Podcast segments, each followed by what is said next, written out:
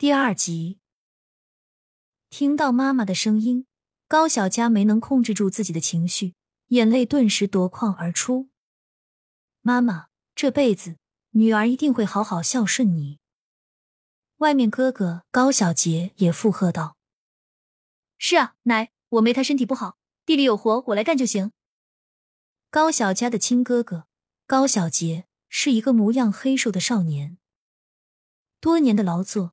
让他小小年纪有点不长个，再加上营养不良，明明是十八岁的一个小伙子，看起来却和十五岁的一样大，老是在村里被人欺负。奶奶王爱霞掐着腰，一脸尖酸刻薄的样子，指着刘慧芬破口大骂：“嘿，你这个贱蹄子，胡说八道什么？我们家灰灰什么时候推他了？再乱说，小心我撕烂你的嘴！简直欺人太甚！”高小佳实在听不下去了，她气势汹汹的推开门，牙尖嘴利的回击道：“奶奶，我妈这话怎么不对了？这青天白日的，您就端着这副泼妇样含血喷人，也不怕举头三尺有神明啊？你你说什么？”王爱霞气得浑身直打哆嗦，她怎么也没想到，平日里那个逆来顺受、小羊羔似的孙女，竟然有回嘴的一天。高小佳重新回到记忆中的这间农家小院，微微有些恍神。直到有人轻轻拍了一下他的背，原来是爸爸高德贵。他语气有些嗔怪的道：“妮子，你怎么能这么说话呢？”妈，妮子，妮子她不是故意的。刘慧芬笨拙的替高小佳解释道：“孩子病的时候久了，脑子不清楚着呢，你别跟他计较啊。”脑子不清楚。王爱霞冷笑一声，恶狠狠的盯着高小佳：“你妈说你病了，我看你现在这不是好好的吗？怎么躺着当了几天十指不沾阳春水的小姐，就连这个家里谁是老大都忘了吗？”话音刚落，他突然猛冲过来，伸手就要打高小佳一巴掌。一时之间，小院里的所有人都看傻了眼。想打我？也不怕把你的老腰给闪了。高小佳眼中闪过一丝轻蔑，迅速向后退了一步，躲了过去。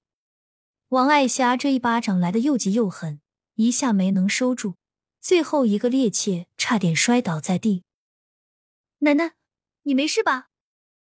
高小佳上前扶住王爱霞的胳膊，声音里顿时带上了哭腔：“刚才你忽然要打我，我被吓了一跳，这才躲了一下。”你可千万不要怪我啊！妈，你刚才干什么？高德贵紧皱着眉，顿了一下，才继续说道：“妮子还是个孩子，你怎么能动手打人呢？”是啊，妈，妮子有什么错？您冲着我来就行。她一个孩子能知道什么？你住嘴！王爱霞气急败坏，用手指着刘慧芬的鼻子：“都是你把我儿子带坏了。”生了个这个不带把的，现在居然还会顶嘴了！我打他一下怎么了？打他一下那是轻的，我是长辈，你们还想跟我动手不成？说到这里，王爱霞感受到高德贵故意回避的眼神，拍手哭嚎道：“德贵呀，你怎么变成这样了？现在一家人联合起来欺负你娘啊！可怜那会生你的时候没吃的。”你娘我到处求爷爷告奶奶，才把你养大。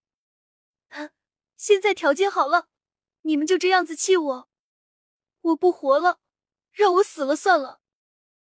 说完，就一屁股坐地上，嚎啕大哭起来。王爱霞总是有这个本事，一哭二闹三上吊，生活常态。高小佳暗暗翻了个白眼，又装出一副可怜兮兮的模样，小声说道。奶奶，我妈也没说错啊。堂哥将我推下水，害得我生病，你却非说是我自己下去的。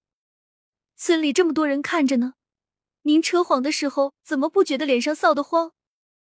王爱霞愣了一下，才反应过来，张口便骂：“你，你个贱蹄子！”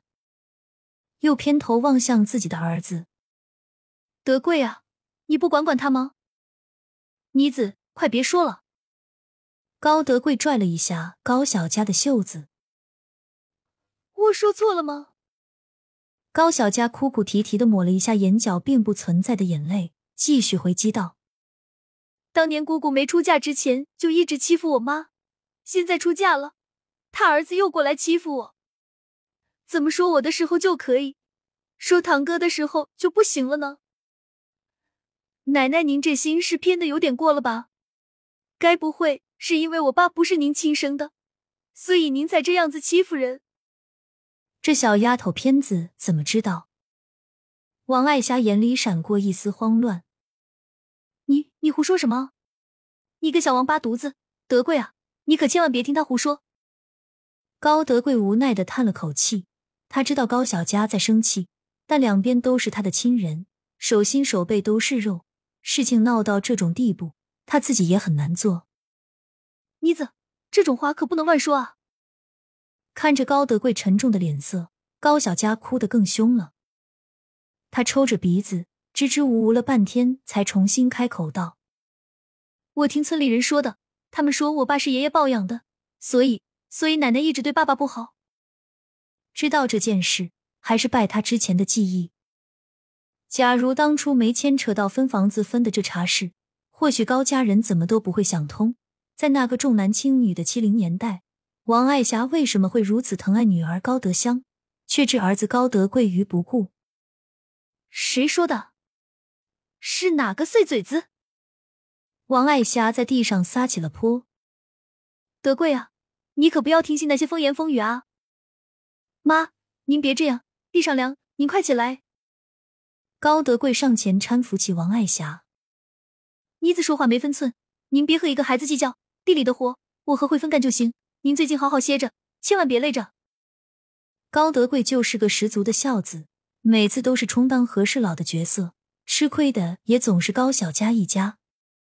若不是他知道爷爷去世后，本着没有任何血缘关系，他们一家被赶出了宅子，沦落街头；若不是知道为了让他过得好，爸爸哥哥下井挖矿出了事故，最后落得个尸首全无；如若不是知道爸爸哥哥走时，留下的抚恤金被王爱霞过来强取豪夺，硬生生拿走，害得妈妈病情加重。高小佳不会这么没分寸，毕竟王爱霞是长辈，没必要计较这么多。但一想到前世的经历，高小佳就觉得心里堵着一口气，咽不下去，呼不上来，憋着难受。这次也算是断了这么多年来的恩情。既然上天给予高小佳机会，让她重生。他就不会任由王爱霞为非作歹，欺负自己最宝贵的家人。旁边一直没吭声的哥哥高小杰忽然开了口：“奶，您别闹了，看这日头，我爷爷快回来了，你不怕他回来了又跟你生气啊？”高小佳的爷爷高祥龙便是奶奶王爱霞最怕的人。王爱霞一听高祥龙来了，拍了拍身上的灰土，赶紧站起身来。其实他原本不是那种给台阶就下的准儿，一向蛮横不讲理惯了，吵架从来没吵输过。谁成想今天居然在高小佳这里吃了瘪。王爱霞心里犯着嘀咕：这小丫头平时性格绵得很，今天怎么这么能说？